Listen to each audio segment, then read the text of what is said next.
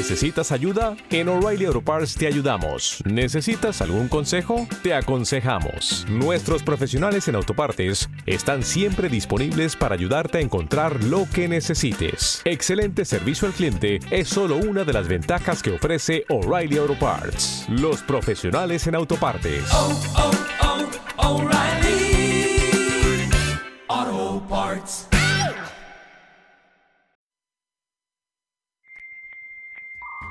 Escuchas Bonita Radio. Síguenos en bonitaradio.net. Búscanos en Chaucast. Descarga la aplicación XIIA Live para tu celular. Programa tu propia radio con podcast a través de iTunes e iVoox. En línea con tu mundo. Las expresiones vertidas en el siguiente programa no representan necesariamente la opinión de Bonita Radio.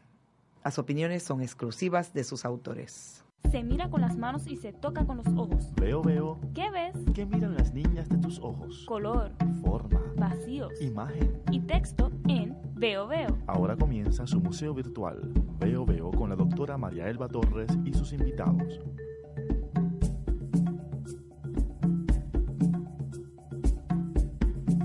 Buenos días, buenas tardes, muy buenas noches. Es un placer estar nuevamente aquí con nuestra audiencia de Bonita Radio. Después del azote terrible de María, regresamos en Veo Veo por Bonita Radio. Aquí estamos y hoy nos acompaña, tenemos la grata visita de una persona que también es de la casa, la licenciada Ana Irma Rivera Lacén, quien fuese hace muy poco, hace unos años atrás aproximadamente, presidenta del Colegio de Abogados y Abogadas de Puerto Rico, ¿cierto? ¿Verdad? Y profesora de eh, leyes de derecho en la Universidad Interamericana. Fui presidenta del colegio, término 2012-2014, y actualmente, además de mi práctica, también tengo un curso de teoría del derecho en la universidad, en la Escuela de Derecho de la Universidad Interamericana. Perfecto, perfecto, qué chévere. Eh, Ana Irma, que está con nosotros y con nosotras acá en Bonita Radio. Hoy nos ocupa un tema sumamente importante para, para la mujer puertorriqueña. Hoy queremos dialogar con la licenciada Ana Irma Rivera un tema fascinante, el tema del el afrofeminismo, sobre todo desde la perspectiva latinoamericana y, y puertorriqueña. Y también quisiéramos dialogar un tema que verdaderamente es sumamente triste, el caso, la situación, el asesinato de la activista brasileña Maril Franco. Bueno, buenos días, buenas tardes, Ana Irma, por estar acá con nosotros. Danos un la, danos un pie forzado respecto a este tema, ¿verdad? ¿Cuándo surge? ¿Por qué surge? ¿Cuáles son los fundamentos que originan el afrofeminismo? Y sobre todo desde el contexto latinoamericano, si es posible.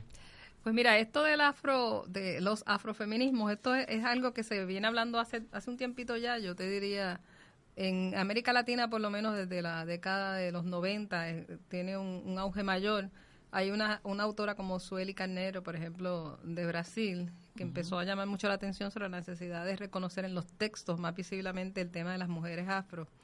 Eh, pero en, uno encuentra literatura eh, de otros sitios, en Estados Unidos pues hay escritoras muy importantes, ¿verdad?, en, en- en ese tema.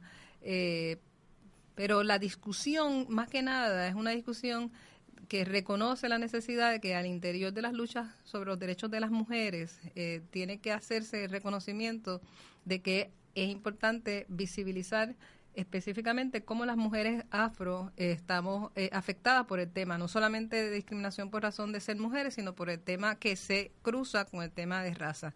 O sea, Eh, un doble, una doble colonización.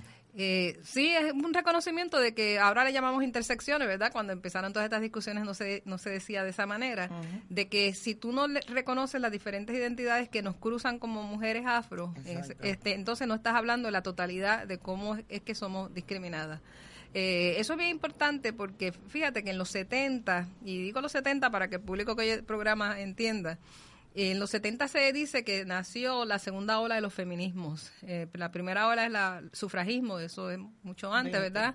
Eh, al final de- del siglo XIX, principio del XX, eh, la, empieza lo que se conoce como movimiento, la primera ola, que son los, eh, la búsqueda del, del sufragio, principalmente sufragio para las mujeres y el tema de la educación. Pero la segunda ola es la, es la que empieza a final de los 60, 70 en casi todas partes del mundo, incluyendo a Puerto Rico y América Latina. Y ahí esa segunda ola pues eh, tiene mu- mucha literatura muy buena, muy interesante, pero uno de los temas que siempre se, se toma, se ha estado diciendo, es la necesidad de que había que reconocer que las mujeres no éramos una sola. Entonces, en los 70 se hablaba de la mujer en singular. Entonces, hay un hay una, una crítica que siempre se hace de que era importante ir más allá de, eh, de ver a la mujer como una sola, sino ver a todas las mujeres que somos y, no- y todas nuestras identidades. Entonces, por eso es que hay un rompimiento bien fuerte ya para final de los 80, yo te diría, ya los 90 definitivamente, y se empieza a hablar de las mujeres para reconocer, sí, para reconocer la diversidad. Eh, importante reconocer los temas de raza, de etnicidad, los temas de orientación sexual, los temas de nacionalidades, de distintas capacidades físicas y sensoriales, todos los temas que cruzan el, el hecho de ser mujeres. Entonces ahí es donde empieza, a, a, yo te diría, a formarse más críticamente, una masa más crítica sobre el tema de los feminismos y los afrofeminismos en ese sentido para eh, visibilizar a las mujeres negras. En caso de Puerto Rico, eh, hay una organización que se llama UMUPUEN, ¿verdad? La Unión de Mujeres Puertorriqueñas Negras, que surge para ya para el 92, cuando en otras partes eh, de América Latina nos estábamos moviendo, inclusive en Puerto Rico, para visibilizar ya desde un poco antes, ¿verdad? Ya a final de los 80, vas a encontrar figuras en Puerto Rico, Mari Ramos y otras compañeras que, que habían estado moviéndose. eh, en Irruté desde los 70, por ejemplo, hablando específicamente sobre la necesidad de enfrentar el tema desde las mujeres afro. Y entonces, eh, en América Latina se forma la red de mujeres afro-latinoamericanas y afrocaribeñas, como se llamaban en ese momento. ¿Te está gustando este episodio? Hazte fan desde el botón Apoyar del podcast de Nivos.